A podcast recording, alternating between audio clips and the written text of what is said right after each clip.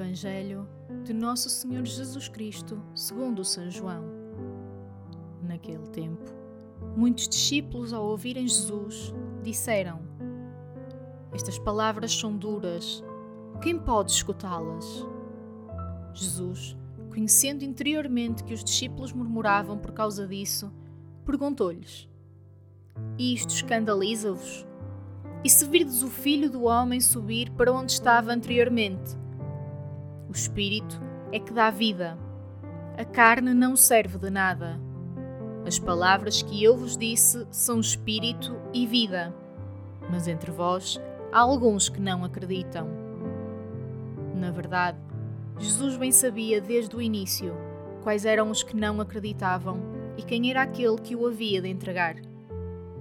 E acrescentou: Por isso é que vos disse: Ninguém pode vir a mim se não lhe for concedido por meu Pai. A partir de então, muitos dos discípulos afastaram-se e já não andavam com ele. Jesus disse aos doze: Também vós quereis ir embora? Respondeu-lhe Simão Pedro: Para quem iremos, Senhor? Tu tens palavras de vida eterna. Nós acreditamos e sabemos que tu és o Santo de Deus, palavra da salvação.